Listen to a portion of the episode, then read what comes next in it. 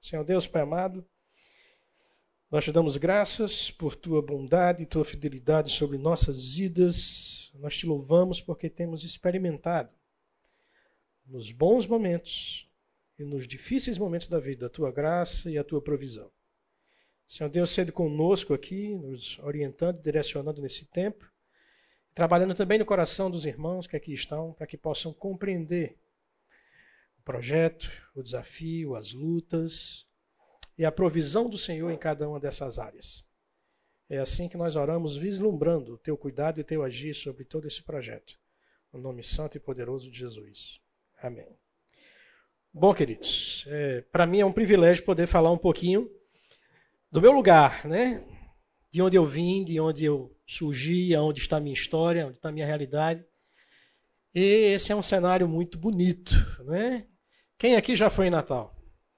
Então, praticamente quase todos já foram em Natal, né? Então,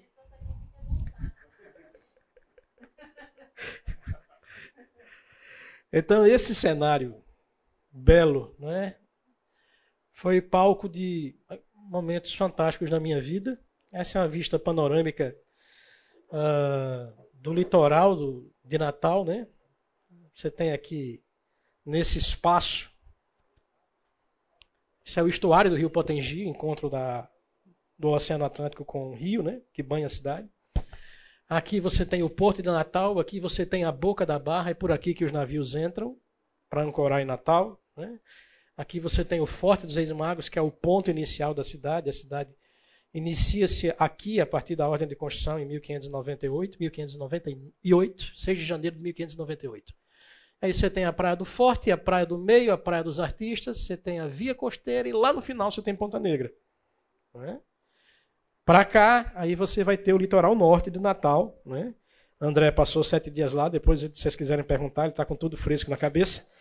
Mas aqui vocês têm acesso pela ponte Newton Navarro e você vai ter acesso a Ridinha, Junipabu, e aí vai até Muriú, até Barra de Maracajaú, se quiser fazer um passeio né, nas lanchas, fazer mergulho nos parrachos, nas piscinas naturais. Esse é o lado bonito da cidade. E é muito, mas muito bonito mesmo. Vale a pena né, conhecer. Mas mais do que um projeto, eu queria apresentar para vocês uma causa. Veja, a ideia não é apresentar para vocês mais uma instituição, mais um CNPJ religioso que será aberto, mas algo que pulsa no meu coração. Algo que Deus tem, tem falado e tem me incomodado, e algo que eu espero que reverbere no coração de vocês também. Eu peço que você tenha muita atenção com o que a gente vai ver aqui. Né? Não é só uma, igreja, envolve algumas igrejas. Né? Por isso que o projeto não é projeto fonte Natal. O projeto é projeto fonte RN. Natal é o primeiro passo desse projeto. Ok? Vamos falar um pouquinho do cenário atual. Né? Então, todos vocês conhecem, sabem de quais salteados os problemas históricos que afligem o povo nordestino. Vocês sabem da violência, do atraso econômico, social, político. Né? O sertão nordestino, principalmente, é uma indústria, né? chamada de indústria da seca, que é responsável por manter a hegemonia de coronéis políticos já há mais de um século.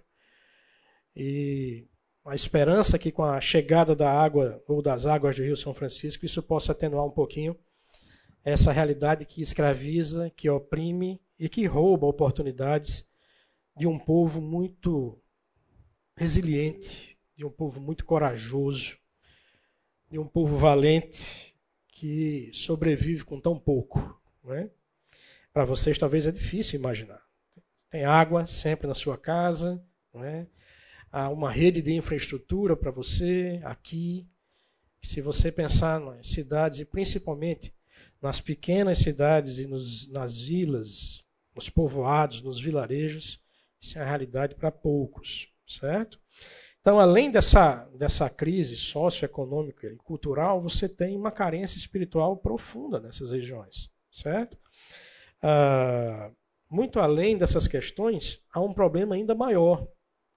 A ação cristã na região nordeste do país, é, ela tem sido orientada por um evangelho liberal, centrada na teologia da prosperidade, ou ora profundamente carregado de um tradicionalismo denominacional que sufoca o crescimento do verdadeiro evangelho e que não permite que as pessoas experimentem em toda a sua capacidade a graça de Deus.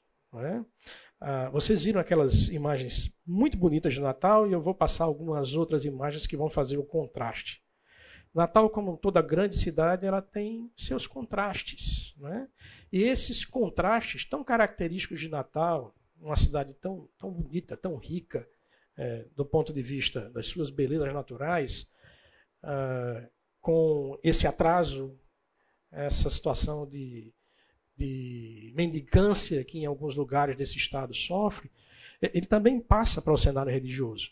Você tem contrastes. De um lado, Chegam os americanos em Natal, principalmente falar do movimento batista, no início do século XX, e eles olham para essa cultura que ali existe e eles dizem: nós temos que implantar uma cultura completamente diferente. E além do evangelho, eles descarregaram nas pessoas locais um, um, um fardo de usos e costumes para se diferenciar da cultura local que ingessa a vida da igreja. Então você ensina as escrituras? Sim, ensina, mas você ensina uma série de cercas para que as pessoas não tenham contato com a sua cultura local e nas suas igrejas, essas igrejas se tornem um reduto desconectado da cultura, desconectado da realidade do povo. E essas igrejas hoje, praticamente 100 anos depois falando, em Natal principalmente, a, o movimento da convenção é forte, mas o movimento batista regular é mais forte ainda. E essas igrejas batistas regulares, elas vivem hoje de nome de gordura. Você entra numa igreja como a Igreja Batista Regular de Cidade Satélite, você tem lá um órgão, um tubão bem grande, né? E o, o, culto de jovens é o cara tocando, alguém no violão e alguém naquele órgão, cantando músicas que as pessoas cantavam há 40 anos, 50 anos atrás. Então não dialoga com a realidade, com os desafios, com as mudanças que a cidade sobreviveu. Né? Eu, eu venho de uma igreja, estava comentando isso com o Robson essa semana, estive na casa dele, e nossa igreja foi convidada a sair da Associação Batista Regular porque nossa igreja tem uma bateria. Né? E a bateria, segundo um dos teóricos do movimento Batista Regular, a bateria tem muitos pratos. E lá tem uma revista chamada Fundamentos da Fé. E nessa revista, um dos teóricos do movimento Batista Regular comparou a bateria à imagem da deusa grega Diana dos Efésios. Né? Uma estátua que tem vários seios e aí ele diz que aqueles vários seios da Dina dos Efésios correspondem aos vários pratos da bateria, e isso é a entrada do mundanismo dentro da igreja. Só para vocês terem ideia. Eu já vi pessoas deixarem, semana que vem a gente tem batismo, né, vai? Eu já vi pessoas deixarem de se batizar porque na Assembleia se descobriu que o candidato ao batismo estava com nota vermelha no boletim. Então, não pode se batizar. Então, assim, é um excesso. Se essa moda pega, hein? Mas esses são excessos. É? Por outro lado, as pessoas cansadas desse evangelho na base do chicote, do farisaísmo, do legalismo, elas romperam com isso e foram para outro extremo. De igrejas que são liberais nos usos e costumes, mas que esqueceram das escrituras, que esqueceram-se dos compromissos, da responsabilidade de uma vida de santidade. Então você tem esses opostos em Natal. É essa contradição que nos chama a atenção. Não é? Ah, hoje existem grandes igrejas em, natais, mas, em Natal, mas grandes igrejas em que ah, a Bíblia é só uma desculpa para que outras coisas aconteçam e outras é, realidades existam ali naqueles lugares, certo? Então, é necessário, há uma demanda por uma igreja que seja ah, conectada com a realidade, com a cultura, mas que seja centrada no ensino das Escrituras. E é aí onde a gente entra, nesse espaço, nessa brecha com a tentativa de plantar essa igreja, certo? Então, dessa forma, a visão da Igreja Batista Fonte em Campinas é endereçar esse problema histórico e plantar na região, mais especificamente na cidade de Natal, no RN, uma igreja bíblica, centrada nas Escrituras, contemporânea, ela dialoga com a realidade, com as, com as difíceis manifestações culturais, e ao mesmo tempo uma igreja missional, uma igreja que tem, na orientação de seus ministérios, na própria existência de ser, a realidade de proclamar o Evangelho, vivenciar o Evangelho, alcançar pessoas e fundar novas comunidades para que a graça de Deus seja ali manifesta. Então, se você não conhecia ainda, ali está o mapa do Rio Grande do Norte, né? lá na pontinha, na esquina uh, do nosso continente. Né? Uh, ele tem um formato parecido com um elefante. Né? E aqui no, na imagem, aqui a direita, esquerda de vocês, você tem aqui uh, o mapa da cidade de Natal e a região onde a gente quer iniciar o projeto. Né? É um lugar chamado Nova Parnamirim, que é, politicamente já pertence à cidade de Parnamirim, que é vizinho Natal. Mas economicamente, socialmente, ela está ligada a Natal. Certo? Para tentar ilustrar um pouquinho na cabeça de vocês, Natal e Parnamirim é mais ou menos o que está acontecendo entre Campinas e Paulínia. As cidades estão se encontrando. Né? Aqui o processo já está bem mais avançado, porque ele começou há 20 anos atrás. Né? É, Nova Parnamirim, hoje, é a região de maior expansão na cidade de Natal. Você está aqui a 8 minutos de Ponta Negra, né? então é a zona sul da cidade de Natal. Ah, tem uma avenida aqui, que é a Maria Lacerda Montenegro, que a gente chama de NEM. Nem Natal e nem Parnamirim. Né? De um lado da avenida você está em Natal, você atravessa para o outro lado você está em, em Parnamirim. Nova Parnamirim também para ilustrar na cabeça de vocês, é, um, é como o distrito de Barão Geraldo. Você resolve tudo em Nova Parnamirim. Você não precisa se deslocar para o centro de Natal. Você tem aqui bancos, hospitais, escolas, restaurantes. O que você imaginar, você tem aqui, além de estar próximo do corredor turístico aí da cidade de Natal. Além de que nós queremos é, alcançar todos os públicos, é lógico. Mas a nossa ideia é trabalhar principalmente com casais recém-casados, né? Uma turma que está aí entre 20 e 50 anos. E essa turma hoje, a maior parte dela não mora mais em Natal, ela, ela mora nessa região de expansão. Então, quem casa hoje não vai conseguir comprar casa ou terreno em Natal, muito difícil, ele vai procurar aí nessa área aqui. Toda essa área aqui hoje é uma área que for, é uma área verde, mas que já está reservada aí para é, empreendimentos, é, tanto de condomínios horizontais horizontais como verticais. Então tem um processo de expansão aqui acelerado. Né? Só para vocês terem uma ideia de visualização, essa é a região que eu estou falando para vocês, certo? Essa é a Avenida Maria Lacerda Montenegro. Lá no fim você vê algumas casas de Parnamirim, então é o encontro da cidade de Parnamirim vindo lá em direção do Natal, e Natal em direção a Parnamirim, e lá no fundo você tem a questão do litoral. Né? Então, isso é um vídeo de um drone, né? Que mostra um pouquinho dessa realidade.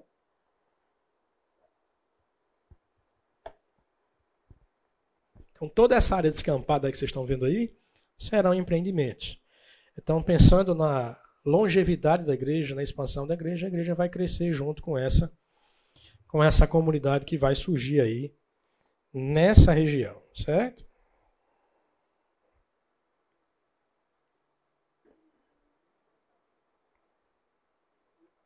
Só para vocês visualizarem um pouquinho, eu não vou passar o vídeo todo, são três minutos e tanto, a gente não tem todo esse tempo.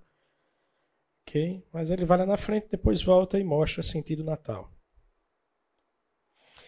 Eu disse a vocês que a gente tem um desafio em Natal. Né? Natal não é só a cidade do sol. Né? Natal tem também as suas trevas, tem as suas dificuldades.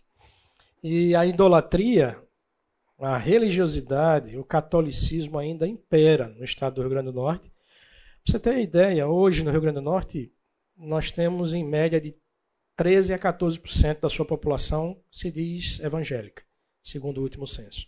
Então, é um espaço muito grande ainda para o evangelho adentrar. E, e quanto mais você se desloca da cidade em direção ao sertão, ao interior, é, é, esse predomínio dessa religiosidade é, é bem maior.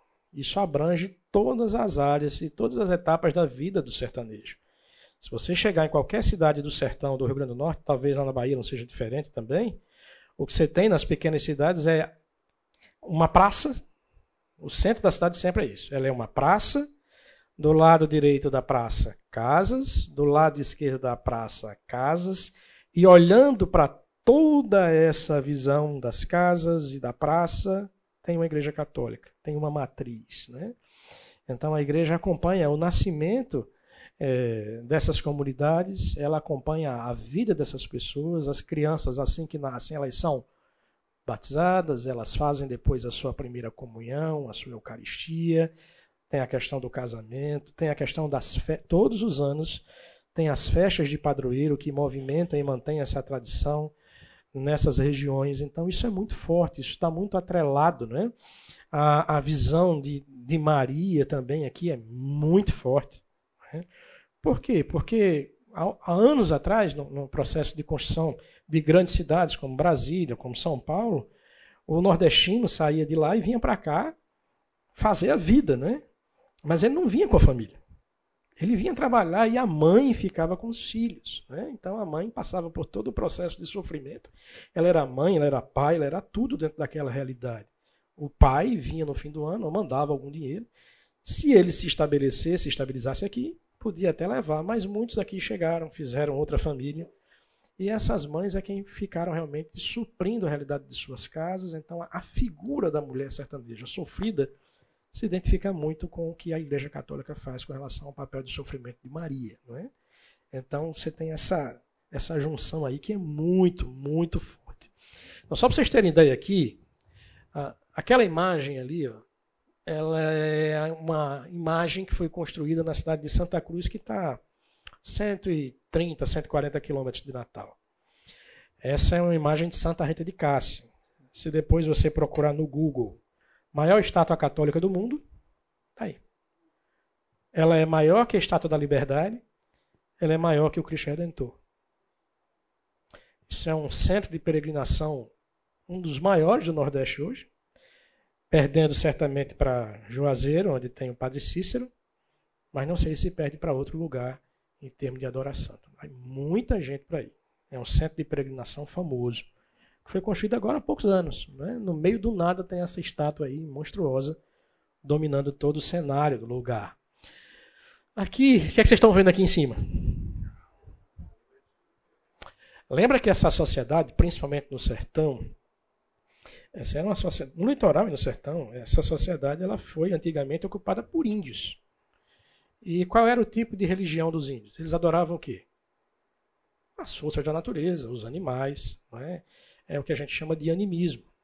E quando houve o processo de colonização, de conquista dessa região, isso não se evaporou, isso permaneceu, só que assumindo novas formas. Né? No sertão, não sei se lá em Paulo Afonso ainda tem a imagem da curandeira ou do curandeiro. Né? Alguém está doente na comunidade, chama quem? Chama o curandeiro, ele vai lá com aqueles ramozinhos. Aquilo nada mais é do que um ritual de pagelança que permaneceu. Né? Eu, eu, eu, fazendo estudo Java, uh, tem aquele, aquela cura de Jesus à distância. Daí não, mas eu conheço. Tem um cara que, que cura bicheira de, de, de, de, boi à distância. Ele levanta a faca, tá? Tem muito. Ainda tem. Então, aqui é na cidade de Carnaúba dos Dantas. Carnaúba dos Dantas, ela fica a 290 quilômetros de Natal. Já numa das fronteiras do Rio Grande do Norte com a Paraíba. E quando Carnaúba dos Dantas começou a ser é, ocupada, né? aí nessa região sempre a questão de gado, quando você começou a criar gado nesse lugar, em cima de uma montanha, aqui tem talvez 300 metros de altura, essa montanha, começou a soltar gado lá e começou a se perceber que à meia-noite um galo cantava. E aí começou-se a criar uma, uma curiosidade. Não tem ninguém aqui, como é que esse galo veio parar aqui? E aí começaram a dizer que o galo era milagroso. E aí eles montaram em cima dessa montanha aí um centro de peregrinação para as pessoas adorarem o quê? O galo. Esse é o Monte do Galo. Certo? E aí, nesse centro de adoração, para o negócio ficar mais ainda forte e punjante, eles criaram uma capela para Maria, para Nossa Senhora das Vitórias, e ainda criaram ah, para chegar lá em cima, onde tem essa pedra desse galo, que isso é imenso isso aí, esse galo. Você está vendo só a fotografia, mas depois você vai no Google e você bota lá Monte do Galo para você ver, certo? Carnaúba dos Dantas tem 5 mil, 5 mil habitantes. No período de peregrinação, que é na Semana Santa, chega a ter 25 mil pessoas aí na cidade. Hum, só para você ter uma ideia. Eles construíram uma via sacra no caminho, com 14 estações, né? Então você junta Maria, Jesus e o galo, e você tem aí esse processo em que as pessoas vão. E é, e é muita gente mesmo. E, e a montanha, sim, tem 300 metros, mas eles construíram em espiral, é uma subida de 700 metros. Em 2002, quando eu me converti, eu comecei a fazer viagem para o sertão e a gente tentou fazer um documentário e eu fui aí nesse lugar. Eu subi tranquilamente. Já em 2017, quando eu voltei aí, um pouco mais cheinho, eu parei na quarta estação. O mundo começou a rodar, eu passei mal, fiquei lá mesmo embaixo, porque é muito alto. É muito alto. E, e aí sobem pessoas de quatro pés pagando promessa. Isso é quente, viu, amigo? De meio-dia. Então sobem pessoas de muleta, sobem pessoas com outras nas costas. Então é um negócio que é triste. E aqui embaixo você tem o exemplo de uma dessas festas de padroeiro que eu falei lá. Né? Aqui é a cidade de Caicó. Caicó é conhecido por é, o queijo que produz, queijo Caicó, a carne de sol que produz também de Caicó, mas também é conhecido pela festa de Santana. Santana, segundo a tradição católica, Santa Ana é a mãe de Maria. Né? E interessante agora eu fui a Jerusalém e lá em Jerusalém tem é, uma igreja dedicada a Santana, né? a mãe de Maria, o lugar em que Maria teria morado em Jerusalém. Então, essa festa aqui junta gente. Assim, tem uma teoria que diz que tem cearense em todo lugar do mundo. Eu não sei se tem cearense. Agora, caicoense, eu tenho certeza. E na festa de Santana sai gente de Caicó do mundo todo e vai para aí. Há uns anos atrás, iniciou-se um trabalho batista nessa região, mas infelizmente, o pastor da igreja batista lá se envolveu com tráfico de drogas, assassinato, e hoje ele cumpre pena por ser mandante de um assassinato. Eu não preciso dizer os reflexos que isso trouxe no trabalho, numa cidade idólatra pequena como Caicó. O prédio da igreja está lá, mas o trabalho é inexpressivo, ficou bem queimado aí a situação. Isso é um desafio. Né? Além desse desafio da idolatria e da religiosidade, a gente tem, a despeito do corredor turístico de Natal, um conjunto de mazelas pobreza. Isso aqui é o quintal em que uma criança mora, onde ela brinca. Certo? Não preciso dizer o nível de doenças e de perigos que essas crianças são expostas aí todos os dias. Aqui do lado você tem uma matéria dizendo que o ensino médio do Rio Grande do Norte ficou em último lugar na avaliação do MEC. Essa é uma reportagem agora de 16 de setembro de 2022. Então, quando eu falo para vocês sobre atraso, é porque você tem atraso mesmo. Né? Aqui embaixo, essa é uma foto que eu, eu registrei, eu bati em Santa Cruz, naquela cidade da Santa lá. E essa é uma foto para mim interessante, ela marca muito. Nesse dia nós fomos, eu e minha esposa, na zona rural de Santa Cruz. Veja, Santa Cruz já tem igreja há 80 anos. Ao redor da cidade de Santa Cruz tem várias vilas e povoados. Só que a igreja que está em Santa Cruz não tem interesse de ir alcançar essas pessoas que estão nessas vilas e povoados. Eu fui numa dessas vilas e povoados, tem um missionário amigo meu que trabalha lá exatamente com esse grupo de pessoas. E nesse dia, Ana Luísa, minha filha, e minha outra filha Lia estavam brigando por um brinquedo. Não lembro qual era o brinquedo, mas elas estavam aquela briga normal de irmã, é meu, é meu, né? não é? E quando a gente chegou nessa casa, eu nunca vi tanta pobreza na minha vida como eu vi nessa casa. Eu nunca vi tanta pobreza concentrada em tão poucos metros quadrados. Tem uma música muito antiga que a gente cantava quando era criança que diz assim: essa era uma casa muito engraçada, não tinha teto, não tinha nada. Né? Então essa é uma casa ainda de taipa, né, de pau a pique, é barro e madeira. Uh, metade dessa casa tinha telha, a outra metade não tem. Né? A parte da cozinha da casa não tinha telha. E quando eu entrei lá, eu, eu nunca vi tanta mosca junto, num lugar onde pessoas comem. É uma casa que tinha o pai, a mãe e cinco crianças. O casal devia ter por volta de 30, 35 anos, mas os dois são usuários de crack, então a aparência são de pessoas que têm 60, 65 anos. Certo? E essa criança estava o tempo todo com esse galo no braço. Né? E aí eu, com minha insensibilidade, perguntei a ela se ela estava guardando o almoço de amanhã. E ela disse: Não, não, esse é o meu brinquedo. Esse é o único brinquedo que eu tenho. Então isso foi tão forte na hora que as minhas duas filhas que estavam brigando pelo brinquedo entregaram. Então, é uma mensagem que consegue penetrar no coração de crianças. Tão forte a realidade. Então, eu nunca esqueci disso. De, anos depois eu voltei aqui, mas essa família já não estava mais aí. Né? Também acontece muito isso. Eles saem migrando de uma, de uma realidade para outra. Na hora que eu vi isso, a minha primeira reação foi botar a mão no bolso. O missionário que estava com a gente, ele viu e ele segurou minha mão e disse assim: não faça isso. O que você der aqui, ele vai queimar com crack. Eu disse, e estava no carro com cestas básicas. Então vamos deixar aqui umas três cestas básicas dessas. De jeito nenhum. A gente vai deixar aqui um quilo de feijão, um quilo de arroz, um quilo de farinha. Se você deixar uma cesta básica inteira, ele troca por crack. Então observe, há, há, uma, há uma opressão espirituosa que essas pessoas, espiritual que essas pessoas vivem, é uma opressão é, socioeconômica, há uma dependência química que faz com que os pais se tornem. Aquilo não é mais gente. Deixou de ser gente, perdeu a dignidade humana. Porque fazer isso com, consigo mesmo e com seus filhos é um negócio que corta o coração. Né? Mas essa é uma realidade que a gente tem aqui. Né? Além dessa realidade, o Rio Grande do Norte hoje é, sem sombra de dúvida, um dos três estados mais violentos da federação, em termos proporcionais. Quando você divide o índice de homicídios por 100 mil habitantes, que é a métrica que você tem para definir a questão da violência, no Rio Grande do Norte, aí tá, das 10 cidades mais violentas do Brasil, três estão no Rio Grande do Norte. Em 2017, o Rio Grande do Norte foi o estado mais violento da federação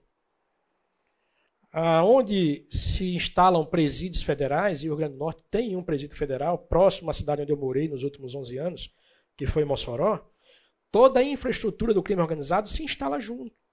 Então, tem lugares em Natal e tem lugares em Mossoró que são disputados a tapa, a tapa não, a bala, né? tanto pelo PCC como o Sindicato do Crime, que é uma facção, um desdobramento uh, do Comando Vermelho do Rio de Janeiro. Né? Então, dependendo da escola estadual que você tiver, ou municipal, ela é do PCC ou ela é do Sindicato Vermelho. Dependendo do bairro que você tiver da periferia, ou ele é do sindicato ou ele é do PCC. Dependendo da torcida organizada que você tiver, ou do ABC ou do América, em Natal, ou do Potiguar ou do Baraunas em Mossoró, ela está franqueada para esses grupos. O que é que isso faz num estado em que você tem poucos recursos, poucas oportunidades, ensino de péssima qualidade, falta de perspectiva, isso é um imã para jovens de periferia. Então, na nossa igreja lá em Mossoró, no nosso bairro, no bairro que a gente morava, era o bairro Planalto, mas ele era conhecido como Papoco. Zoada de bala. Certo? Ano passado em Mossoró, provavelmente devem ter morrido 250 pessoas. Para uma cidade de 200 mil habitantes é muita gente a maioria esmagadora dessas pessoas, 90% delas, são entre 15 e 29 anos. Algumas crianças, a gente faz aqui um, um programa fantástico de férias, né? algumas dessas crianças, elas fizeram parte das nossas EBFs lá. Há uns dois anos antes de ir embora, a gente teve que sepultar uma criança que mora. A avó morava literalmente vizinho à nossa igreja, parede com parede. Menino de 15 anos em que ele estava envolvido com crime, né? e se acha que ele, de alguma forma, passou a informação para a polícia, e o crime não perdoa. Foram na casa dele, arrancaram ele dentro da casa, colocaram ele no meio da rua e deram mais de 30 tiros nesse menino. E a gente. A mãe, a avó e a mãe, que eram membros da igreja, pediram para que a gente fizesse a, o velório, o culto fúnebre dentro da igreja. Você está num bairro de periferia. Se disser não, você vai, você vai ter um problema. Se disser sim, você também vai ter um outro problema. E optei pelo mal menor. Nós fizemos o culto fúnebre em atenção à mãe e à avó. E eu nunca vi tanto marginal por metro quadrado na minha vida como eu vi naquele dia. E todos eles, entre 15, não vi nenhum velho. Não vi nenhum coroa. Essa é a realidade dessas pessoas. Certo? Então, aqui você vê as imagens da revolta que aconteceu no presídio de Alcançuz, acho que em 2018, 2017. Isso foi é, notícia nacional. Teve em Manaus, 15 dias depois, esteve aqui. Gente, foram. São imagens terríveis, certo? Isso, hoje, com um grupo de WhatsApp, essas imagens rolam. Eles gravam e mostram, se gabando do que eles fizeram. Então, aqui a, a polícia se omitiu, ah, os, os agentes penitenciários deixaram praticamente as celas abertas e houve um confronto entre o PCC e o Sindicato do Crime.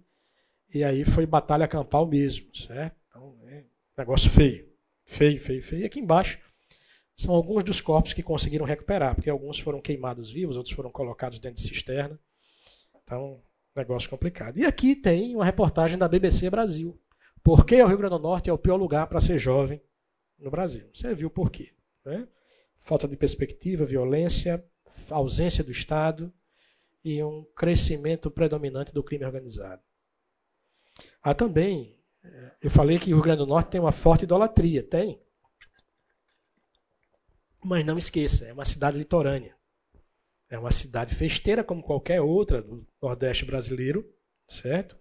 Há também é, o desenvolvimento de uma sociedade pós-cristã aqui por meio da universidade, por meio de centros de produção de cultura, certo? Essa semana agora está acontecendo né, o Carnatal. O que é o Carnatal? Carnatal é um carnaval fora de época que já tem na cidade de Natal há quase 30 anos. Então vem gente do Brasil inteiro para cá. Aqui, ó, isso é uma. É, acontece vizinho à Arena das Dunas, que é o estádio da Copa. E aí tem gente do Brasil inteiro. Essa turma vem para cá para pular carnaval, mas também vem com segundas intenções: consumo de droga e turismo sexual, que é muito forte Natal. Quando você vai no caminho de Ponta Negra à noite, você o, o, a estrada que leva a Ponta Negra, que é a Avenida Engenheiro Roberto Freire, ela é um centro de prostituição infantil, é, de mulheres, de travestis, não é? muito forte. Andar na orla de Ponta Negra, de manhã e de noite, se você estiver bem atento, você vai ver lá muitos gringos e todos eles atentamente observando as meninas e tentando observar pelo comportamento delas se elas são de programa ou não. Muitos vêm para cá para lavar dinheiro. Pessoas que são com, envolvidas com máfia na Europa e casam com uma dessas meninas aqui que encontram na praia para ter a nacionalidade brasileira e poder lavar dinheiro que vem de lá para essa região. Aqui você tem, uh, eu, eu, coloquei essa foto aqui, a UFRN é a Universidade Federal do Rio Grande do Norte. E o Xixila é o setor 2, é o centro de humanas. Né? Aí você tem história, que é o meu curso, você tem é, português, literatura, você tem ciências sociais, serviço social, e você tem já lá um banheiro em que homens e mulheres, seu filho vai para a universidade, ele vai num banheiro em que homens e mulheres podem frequentar ao mesmo tempo sobre essa bandeira bonita do inclusivismo. É? Então veja que você está numa cidade multifacetada. É? Então não é fácil o desafio que a gente tem pela frente. Então se você achou que a gente ia para lá só tomar banho de praia e ficar numa rede, reveja seus conceitos. Certo? O que é que a gente vai fazer ao chegar em Natal? Como é que essa igreja vai ser plantada? Né? Bom, nós não queremos chegar em Natal. Veja que eu apresentei um cenário religioso em Natal que ele tem dois extremos. Se eu chegar em Natal apresentando um ponto de equilíbrio, o que vai acontecer de início é uma forte migração desses dois eixos para a realidade de uma igreja que está nascendo. E o que a gente quer plantar lá, como eu disse a vocês, não é uma igreja, não é mais uma igreja. É uma igreja com o nosso DNA, é uma igreja que é diferente. A igreja fonte é diferente em muitas coisas. Em Natal, mas aqui em Campinas também. Então, iniciar o projeto de uma igreja nova, com uma visão nova, com uma perspectiva nova, é, seria um, um processo complicado se a gente chegasse e abrisse uma estrutura física, logo colocasse uma placa de igreja e colocasse e imprimisse o nome fonte em cima disso você dar uma visão para grupos multifacetários é complicado. É possível? Claro que é possível. Ah, mas a gente vai tentar uma estratégia diferente. A gente vai tentar não fazer dessa forma. A gente vai tentar, a partir dos relacionamentos que eu já tenho na cidade. Eu morei lá há 30 anos, sou de lá. Dos relacionamentos que nós vamos construir ao chegar na cidade. Convidar pessoas e, na nossa casa, promover encontros evangelísticos e coinonias, estudos bíblicos, para que pessoas não crentes conheçam o Senhor Jesus. Essas pessoas serão discipuladas, Elas vão receber a visão que a gente tem com relação ao processo dessa igreja. E aí, depois que a gente tiver um grupo assim, 15 pessoas, aí a gente pode pensar em alugar um hotel, um auditório, um prédio, porque você já tem um grupo que sabe o que quer. Se eu chegar lá com a estrutura que eu disse, você vai ter um grupo que sabe o que não quer. Ele não sabe o que quer, ele sabe o que não quer. E para você dar uma visão para um grupo que sabe o que não quer, mas não sabe o que quer, é um tiro no pé, certo? Então é, é por isso que a gente vai fazer. Então, nessa realidade, a gente vai procurar uma casa, um apartamento que tem uma boa sala. Né? Geralmente, quando você vai alugar um imóvel, você procura bons quartos, uma boa área de lazer, mas a gente não está preocupado com isso. A gente quer um lugar que tenha uma boa sala, se for um apartamento. Se for uma casa, um lugar que tenha um espaço atrás, ou uma boa sala também, que a gente possa reunir, reunir pessoas, porque durante os dois primeiros anos o trabalho vai ser na nossa casa. Para depois a gente pensar em alguma coisa de forma estrutura, estrutural. Né? Então, essas pessoas vão se converter, nós vamos iniciar o processo de discipulado, nós vamos iniciar o processo de transvisional, ou seja, passar para essas pessoas a visão que a gente quer implantar aí. E a partir daí, lá para 2025, a gente pensar no aluguel de uma estrutura física. E aí, nos quatro anos seguintes, de 2026 até 2030, a estruturação dos ministérios, finalização do processo de implantação da igreja. Então, a gente trabalha com um horizonte de sete anos. Lembra, nós não estamos plantando uma empresa. Não é um plano de negócio. É uma igreja. A gente tem um planejamento aqui, mas isso pode acontecer antes. A Fonte São Paulo se tornou independente com quatro anos. BH está num processo. Morungaba tem outro. Paulo Afonso tem outro processo. São cidades diferentes, com pegadas diferentes e com realidades diferentes. Pode ser que a gente consiga antes, pode ser que a gente consiga também depois, mas a gente trabalha com esse universo de sete anos que a gente entende que é um universo palpável, mensurável. Certo? Ok?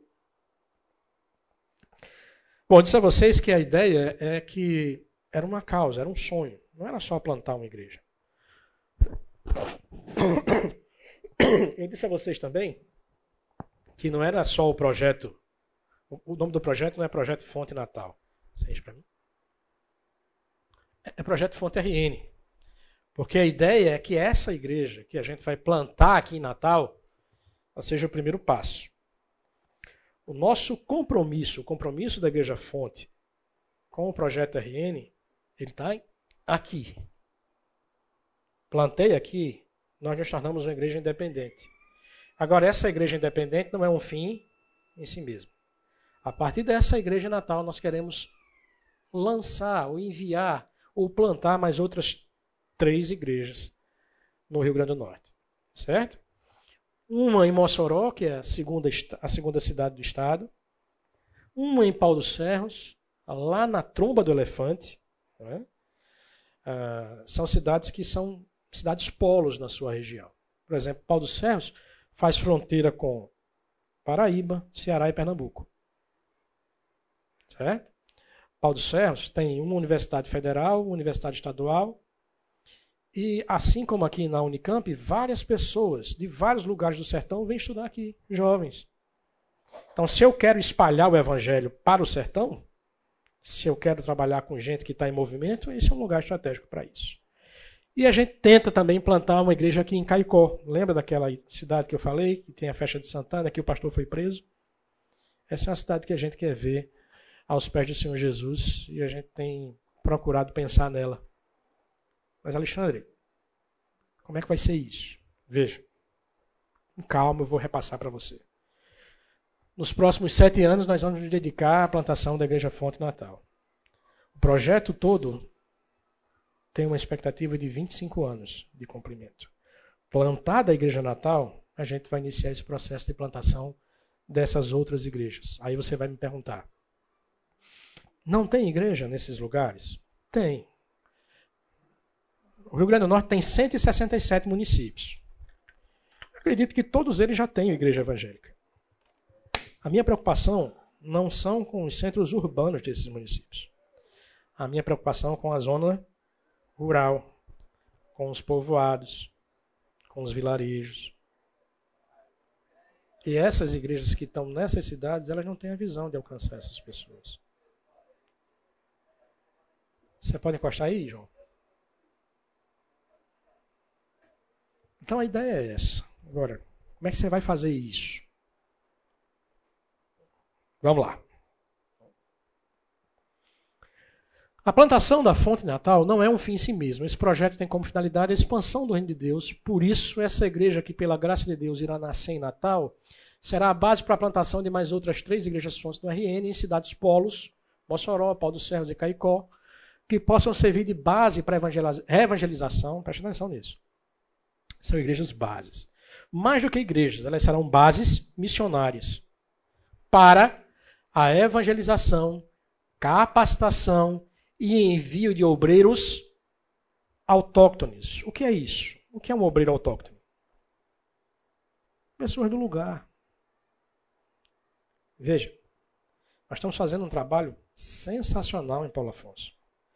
Nós temos lá pelo menos hoje quatro ou cinco famílias. A nossa igreja, como eu disse a vocês, é um ponto fora da curva. Ela tem condições de sustentar uma equipe inteira de missões. Isso demanda muito recurso. Em Natal eu não vou ter esse recurso. Mas eu preciso fazer alguma coisa. Porque o meu sonho é ver essas comunidades serem alcançadas. Então eu vou ter que fazer o que Deus tem me incomodado para fazer com os recursos que eu tenho, nas condições que eu tenho e no tempo que eu tenho.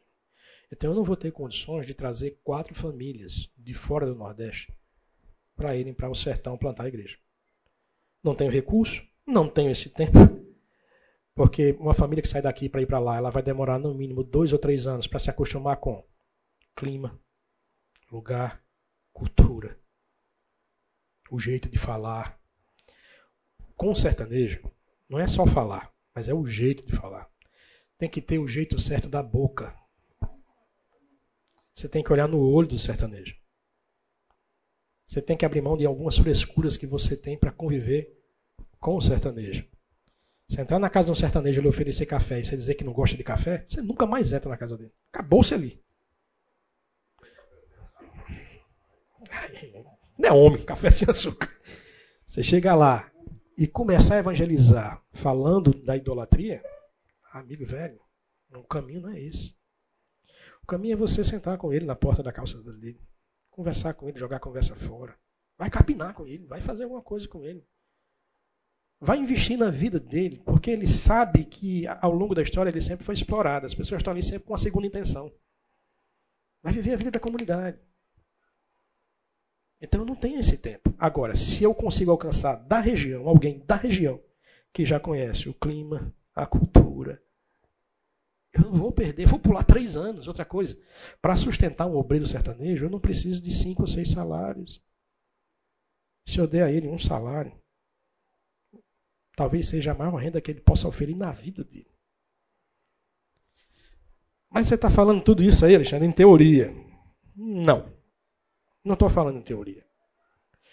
Eu pastorei uma igreja pequena em Mossoró, no subúrbio de Mossoró. Essa igreja tinha uma entrada de receita de aproximadamente 15 mil reais mês. Risório. Mas com essa receita, nós iniciamos esse processo em uma cidade chamada Santana do Seridó, com duas pessoas, o Daniel, que é um jovem, e o Alinaldo, que já era um senhor. O Alinaldo trabalhava sete dias por semana arrancando toco madeira para fazer lenha. Certo? De sete da manhã às três da tarde para ganhar por mês 300 reais. Nós decidimos como igreja dar um salário de mil reais a Alinaldo. Mas não foi assim, Alinaldo, vamos dar mil reais. Nós passamos dois anos fazendo um treinamento com a Alinaldo. Criamos uma plataforma de ensino à distância, porque se eu pegasse a Alinaldo e levasse para Natal, para Mossoró, e desse o treinamento a Rinaldo, quando terminasse o treinamento, Rinaldo não queria mais voltar para a região dele. Eu não tiro a razão dele. Então, você, você treina o sertanejo lá, no lugar dele. E aí nós conseguimos uma parceria com a igreja de Brasília que doou uma moto para Linaldo. Santana do Seridó é uma cidade pequeniníssima, na divisa do Rio Grande do Norte com a Paraíba. Tem 2.500 habitantes na cidade. Mas a zona rural que está ao redor de Santana do Seridó, que envolve o Rio Grande do Norte e envolve também a Paraíba, tem 25 povoados. E esses povoados são assim: você tem três casas, aí você. Isso é no meio do mato, você não imagina que tem gente ali, tem gente. Aí você anda mais 10 quilômetros, tem mais quatro casas. Aí você anda mais 20 quilômetros, tem mais seis casas. Por isso que a visão das igrejas das cidades ela é muito. Porque você chega ali tem três casas. Eu vou erguer um prédio aqui para aqui. Porque a visão está atrelada a prédio, não está atrelada ao reino.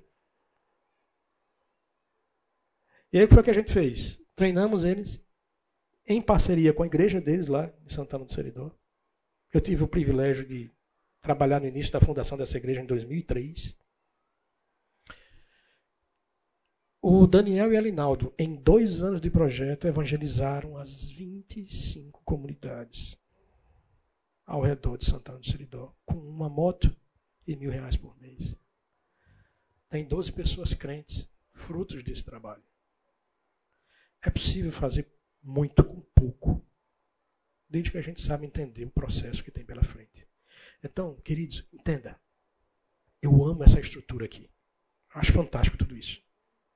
Sensacional. Você quer reproduzir isso lá em Natal? Se um dia puder. Mas isso não é o cerne do projeto.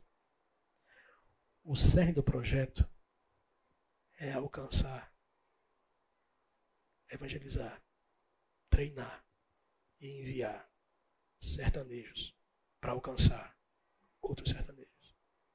É isso que eu entendo que Deus colocou no meu coração para fazer pelo meu povo e pela minha terra nos próximos 25 anos. Vocês entenderam o tamanho do desafio que a gente tem pela frente? Esse é o desafio. Não é só plantar uma igreja para que você saia daqui de Campinas. Opa, vou passar em Natal e quero lá ter um lugar bom para a gente sentar e ouvir uma boa mensagem, com um bom louvor. A gente quer tudo isso lá em Natal também.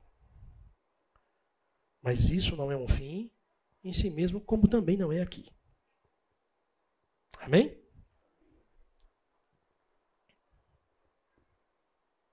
Quem é que vai fazer isso? Esse rapaz aqui que chegou aqui 10 quilos mais magro, já está 10 quilos mais gordo.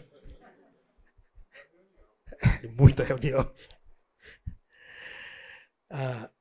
Nossa família, vocês não conhecem, mas eu ainda tenho um rapaz lá em Natal, que é o Pedro. Pedro está terminando direito lá, está né, estagiando, ele é quem cuida dos meus pais. Minha mãe tem 93 anos, meu pai tem 72. E Pedro é quem toma conta deles. Né? Aquele galeguinho ali virou aquele camarada ali. Né? E Pedro é, é, meu filho, não é meu filho com Gliciene, mas ainda do tempo em que eu não era crente, em que eu era um jovem consequente, e que aos 20 anos eu, uma criança, fui pai de outra criança. Mas foi criado por nossa família, conviveu conosco muito tempo. E talvez seja o coração mais expectante pela nossa volta. Né? Todos os dias ele manda mensagem para mim, para a Gliciene. Estou esperando que chegue logo. Aí mostra os lugares para a gente ir, para a gente sair. Então, é nossa família que vai estar tá aí à frente desse projeto. Né? Quem é Alexandre? Então, Alexandre é, teve algumas experiências ministeriais, passei 10 anos em Mossoró, plantando uma igreja. Né? Uh, trabalhamos intensamente ali. Trabalho com o sertão já há muitos anos. Lembra que eu disse que aquela casa que eu falei lá em Santa Cruz, a metade tinha teto e a outra metade não tinha? Ali, aquela parte clara, onde a gente está, é a cozinha da casa, não é o quintal. Certo? Essa foto aqui é um pouquinho de vocês com a gente. Em 2020, é quando a pandemia arruchou mesmo, né? eu entrei em contato com o Eduardo Tamburuz aqui, e ele, com o Ministério de Homens, conseguiu levantar, acho que 14 ou 15 mil reais em doação, que fez a diferença para algumas comunidades no Rio Grande do Norte ao longo do ano. Né? Nos abençoou bastante. Agora, vocês já sabem o que é o projeto, já sabem qual é a realidade, já sabem quem vai conduzir o projeto. Agora, como é que a gente chegou aqui? Né? Então, eu conheci a igreja por meio do site, por meio do Ministério de Comunicação. Né? Isso aqui que está acontecendo. A aula está sendo gravada, vai ser colocada no site e vai ser disponível para alguém assistir. Um desses alguém fui eu, em 2011, em Mossoró. E de lá para cá eu comecei a consumir o material da igreja. E comecei a ter uma admiração muito grande por Fernando, né, pelas mensagens e tal. Em 2016, quando a nossa igreja estava plantada, a gente realizou um congresso lá na cidade e o desafio era era chamar um pregador de fora para ninguém sabia quem era Fernando Leite, né? O pessoal queria outros nomes, mas eu indiquei, a igreja aceitou e a gente levou o Fernando lá para Mossoró, para o friozinho de Mossoró. Foi cômico vê-lo. A princípio ele estava escalado só para pregar à noite. O lugar era até certamente ventilado, a noite era mais. Mas um dos pregadores adoeceu. E eu perguntei se ele podia também ficar com as mensagens na parte da tarde. E ele disse que podia. Então, mas o camarada suava mais do que bico de chaleira. Mas foi muito bom a passagem dele lá. Quando terminou, ele disse: Cara, achei interessante o que você está fazendo aqui, mas eu estou vendo que você está só. Você está no início do seu ministério. Você tem o desejo de fazer um processo de mentoria comigo? Eu já admirava o cara há muito tempo. Estava né? realmente só. Estar tá no ministério só é muito difícil. E eu aceitei na hora. Né?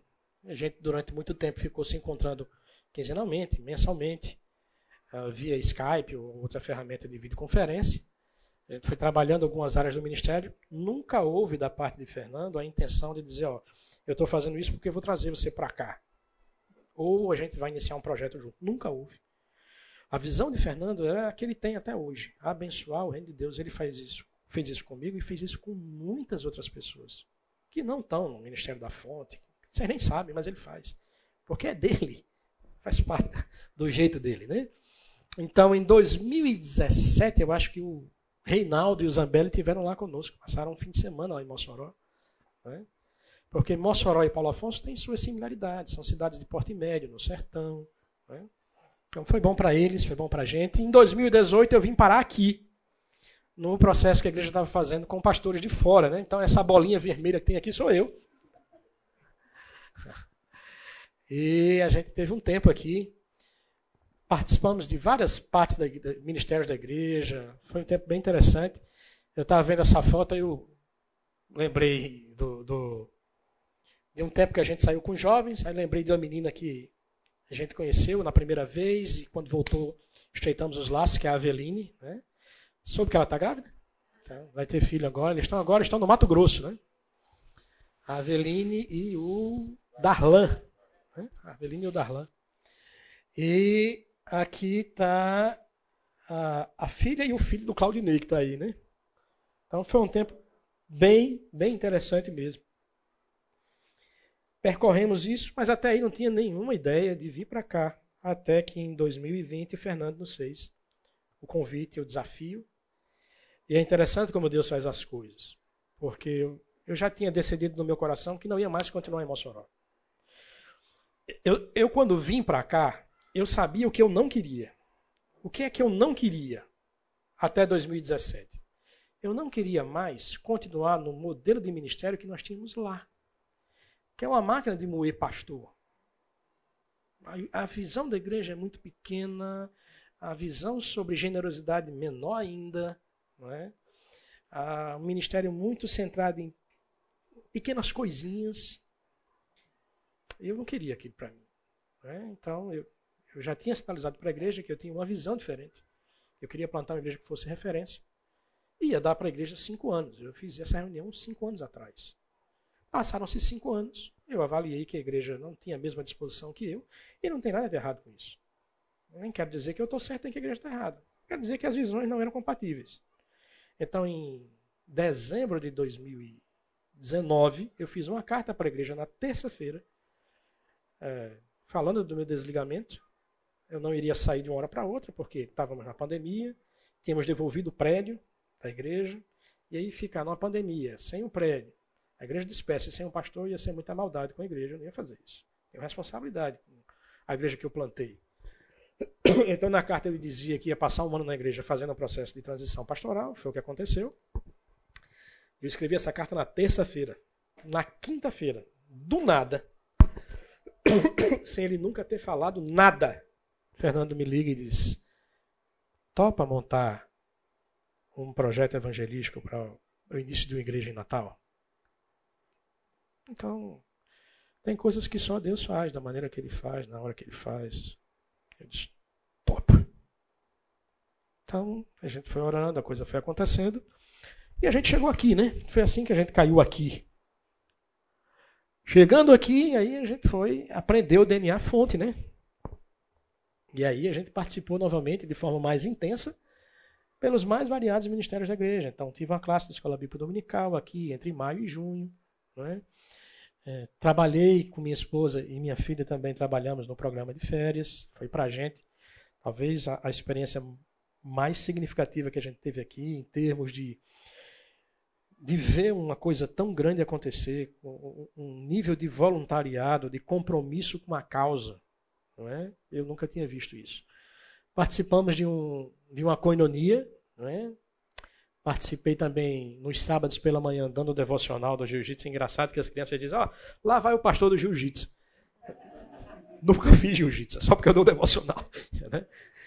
Preguei no domingo à noite, ou domingo de manhã também. Então eu participei de cada uma dessas áreas. Agora, você também pode participar desse projeto. Como é que você pode fazer isso? Veja, esse é um projeto que não é meu. É um projeto da igreja.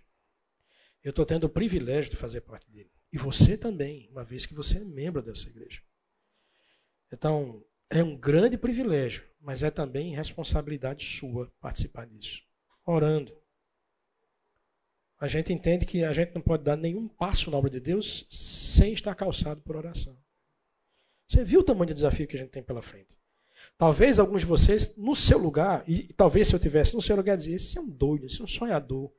Isso aí é hipotético, é utópico. Não sei, eu já vi Deus fazer muitas coisas, inclusive na minha vida, que eu, eu estar aqui, para mim, é uma utopia. Mas eu estou aqui.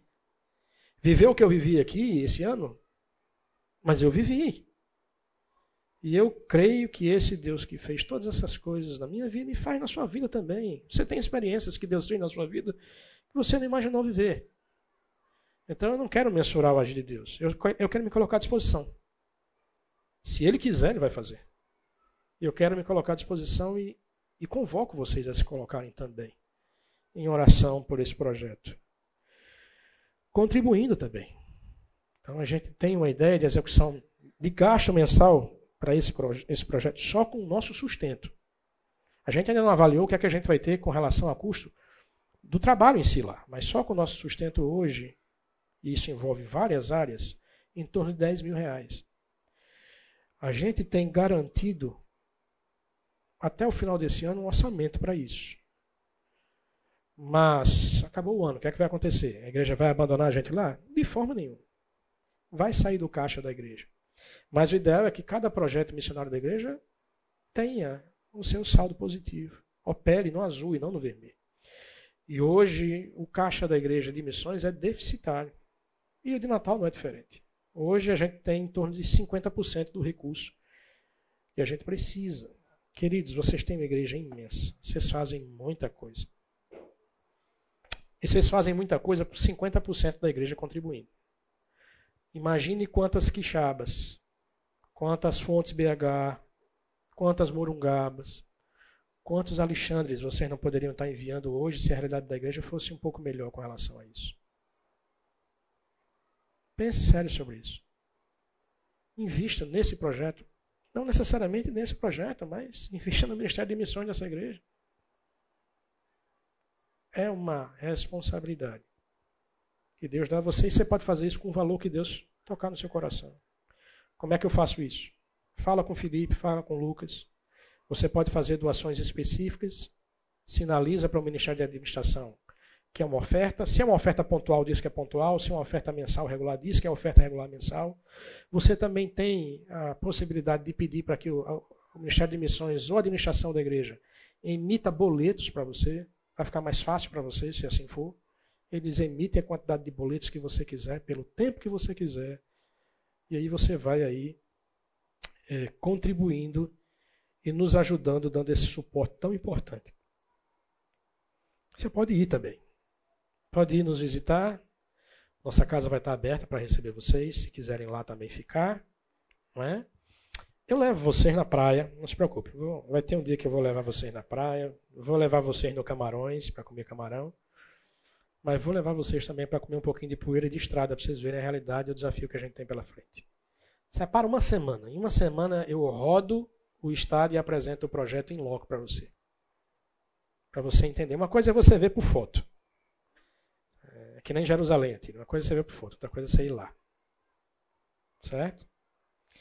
Ok? Abra sua Bíblia em Atos 29, por favor, para a gente encerrar. Estou encerrando. Atos capítulo 29.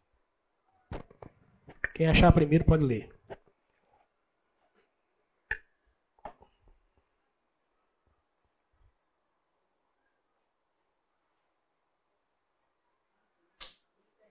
Ah, não tem. Tem não, querido. O livro de Atos termina de forma abrupta. Não se sabe o destino de Paulo. O que se conta no livro de Atos é a história da progressão do Evangelho naquela geração, impactando outras gerações. Né? Quando Paulo chega, acho que Tessalônica, ele diz assim: chegaram aqui estes que transtornaram o mundo com essa mensagem. A cada geração, Deus nos dá o privilégio de escrever a nossa parte da história. Deus está nos chamando para que a gente possa escrever o nosso Atos 29 naquele lugar tão bonito por natureza, mas tão negligenciado e oprimido pelo pecado da natureza humana. Espero que você possa, de alguma forma, entender o seu lugar e o seu papel nisso. Né? Terminamos aqui. Que Deus possa nos sustentar. Queria agradecer profundamente tudo que essa igreja fez e tudo que vocês fizeram por mim e pela minha família ao longo desse tempo. Ok? Tranquilo? Esse silêncio é o quê?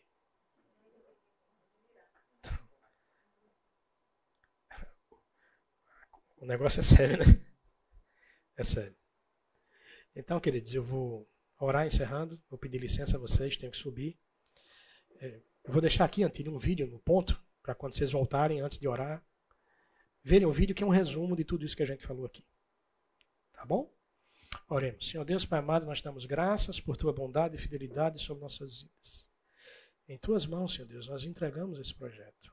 Em tuas mãos, Senhor Deus, nós nos colocamos à tua disposição. Age em nós, através de nós, apesar de nós.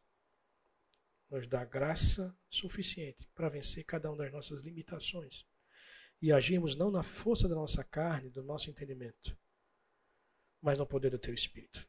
É assim que eu oro e que nós oramos. No nome santo e poderoso de Jesus. Amém.